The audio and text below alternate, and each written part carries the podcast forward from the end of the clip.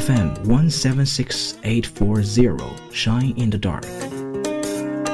If you find a path with no obstacles, it probably doesn't lead anywhere. 太容易的路，可能根本就不能带你去任何地方。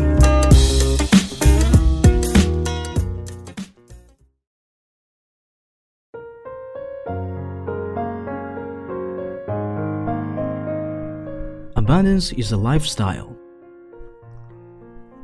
Abundance is a lifestyle, a way of living your life. It isn't something you buy now and then or pull down from the cupboard, dust off and use once or twice, and then return to the cupboard. Abundance is a philosophy. It appears in your philosophy, your value system, and carries its own set of beliefs. You walk with it, sleep with it, bath with it, feel with it, and need to maintain and take care of it as well. Abundance doesn't always require money.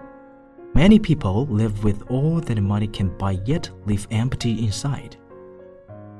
Abundance begins inside with some main self ingredients like love, care, kindness, and gentleness, thoughtfulness, and compassion. Abundance is a state of being it radiates outward. It shines like the sun among the many moons in the world. It's being the sun with discernment and love for the gift of this being. Being from the brightness of abundance doesn't allow the darkness to appear or be in the path unless a choice to allow it to. The true state of abundance doesn't have room for lies or games normally played the space is too full of abundance. This may be a challenge because we still need to shine for others to see. Abundance is seeing people for their gifts and not what they lack or could be. Seeing all things from their gifts and not what they lack. Start by knowing what your abundances are, fill that space with you, and be fully present from that state of being. Your profession of choice is telling you this already. Examples Coaches have an abundance of knowing and possibilities. That is their gift.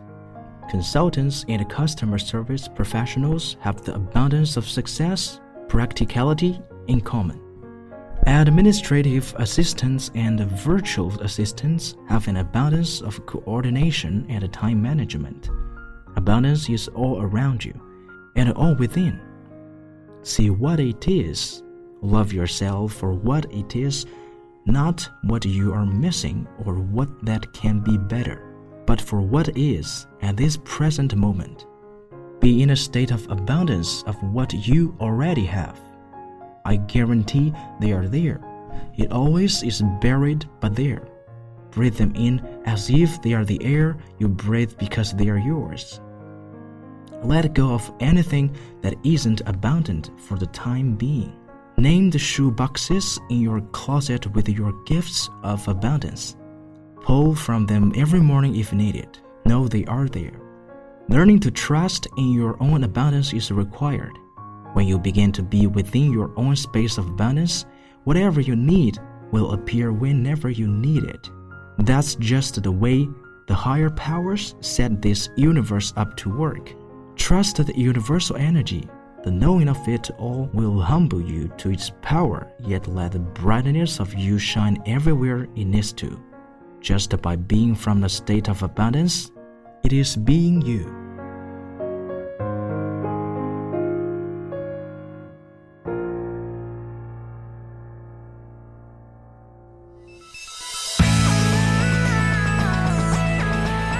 这里是 FM 幺七六八四零 Shine in the Dark，关注我的微博，搜索“莱恩茶叶蛋”即可了解节目的最新动态。如果您想在今后的节目中听到哪些内容，或者是有什么想和大家一起分享的，都可以给我私信留言。